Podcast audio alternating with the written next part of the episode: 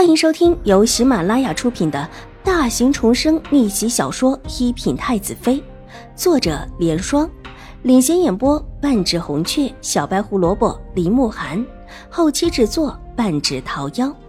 喜欢宫斗宅斗的你千万不要错过哟，赶紧订阅吧！第一百一十一集。不会吧？不可能吧？那亲事不是说已经解了吗？有几个人发出疑问，这是闹得整个江州的人都知道。庄户人家纵然当时没在场，也都是听说过的。哼，你等着瞧吧，这又是一番热闹可瞧。到时候等着看砸花轿吧。男子得意的声音。接下来又是一些故意带着偏颇的话语，清月听得脸都青了。小姐，奴婢去教训他一顿，免得他在那里胡说。好，把门口两个婆子带上。秦婉如并没有阻拦，微微一笑，转回了身，眼中一丝凛冽。是小姐。清月没有想到秦婉如会这么爽快的答应下来，立时大喜，领着方才合上门的两个粗使婆子开了门。两个婆子把门口两根碗口粗的棒子操在手中，院门突兀的打开，清月走了出来，脚下一转，往那个男子的方向走过去。两个婆子拿棒子跟在他的身后，一看这个架势，门外的人全部愣住了，愕然的看着他们三个。秦婉如也转了回来，站在门前，冷冷的看着眼前的场景。男子往后面缩了缩，想缩到人后。只是清月冲着他来的，哪容得他避开？走到他面前，就是狠狠的一个巴掌。砸花轿，你想再看一次，还是想故意再闹一次？哎哎，你怎么打人啊？男子被打的一愣，摸着自己立时烫起来的脸，才回应过来，立时恶狠狠的道，伸手就想还清月一个巴掌。清月打完，往后一退。两个婆子上前，手中的棒子高高举起，吓得想冲过来的男子不敢耍横。你是谁？又是凭什么在这里胡说？难不成你想故意挑事？清月头一抬，冷声道：“这几日看着秦婉如的行事作风，他也跟着学了一点这话拿出来也是有模有样的。你一个小丫头片子，胡说什么？大家都在说闲话。”凭什么打我们？难不成将军府还不让人说话？果然是个挑事的，居然把他一个人的事情挑成了在场所有人的事情，把将军府放到所有人的对立面，这可不像是一个普通的庄户人家所能够办到的。秦婉如冷冷一笑，静待下文。不管这里面有什么，至少现在不会是算好的事发场合。自己现在把事揪出来。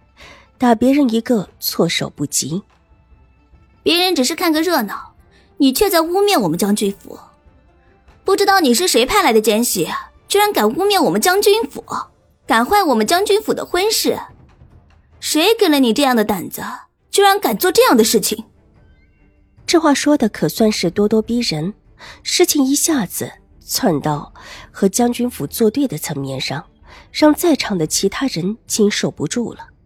众人左看看右看看，俱往两边退去，独留下那个男子。你你你你胡说什么？就是看个热闹，哪哪有那么多是非可说？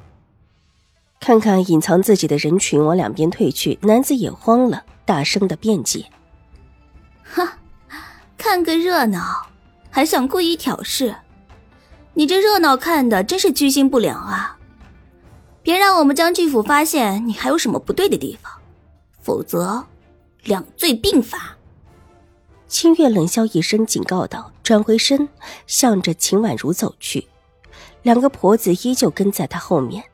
秦婉如的目光落在男子的身上，见他脸色微变，神色张狂起来，竟是比之前被清月打了一巴掌的时候更加的惶然，心里已经有了计较。带着清月重新的回到了院子里，水若兰早已经得了信，叫人请她过去。正屋里红色彩绸挂落下来，大红的喜字张贴的处处都是。水若兰的衣裳虽不是大红之色，但是也不是往日里的素白，是一套水蓝色绣着红色花纹的衣裳，这让她看起来比平日里越发的年轻了几分。宛如，可是发生了什么事？看到秦婉如一把拉过他，仔细的看了看他的脸色，没发现什么意外，才松了一口气。方才门口的事情早已经有人报给了他。我没什么事。秦婉如笑着摇了摇头，安抚他：“祖母让我过来看看，您这里布置的怎么样了？可还需要什么？如果不够，就去添置。祖母说，希望您风风光光的嫁入将军府，不想让您觉得有半点委屈。”秦婉如一边说，一边从怀里拿出老夫人给的银票，一股脑的全放在水若兰的手中。水姨，祖母怕您钱不够，让我再给您送了一些。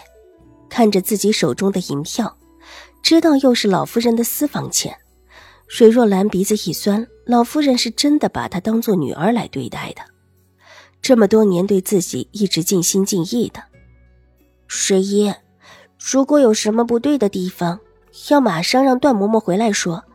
这里毕竟不是府里。秦婉如眨了眨灵动的水眸，提醒水若兰。水若兰的脸色平静了下来，但眼底也闪过一丝锐利。她不是个笨的，秦婉如的意思又岂会不懂？当下点了点头。婉如，你放心，如果有什么事，我不会逞强的。听他这么一说。秦婉如的心也就放了下来，她就怕水若兰错误的估计，失了先招，到时候啊，悔之晚矣。既然事情已经商量定了，秦婉如又和水若兰说了两句闲话之后，便对段嬷嬷使了个眼色，退下了。段嬷嬷跟在她后面一起走出来。段嬷嬷，你帮我打听一下，方才在门口被清月打了一巴掌的人是谁？再叫一个人。偷偷的去瞧着他，站在廊下，秦婉如低声吩咐：“这个猥琐的男人是极为可疑的，如果自己方才不在意，倒是让他逃过了。”段嬷嬷知道事情的严重性，当下点头应下，叫了人出去盯梢。没多久，便打听到了这个男人的事情。本集播讲完毕，下集更精彩，千万不要错过哟！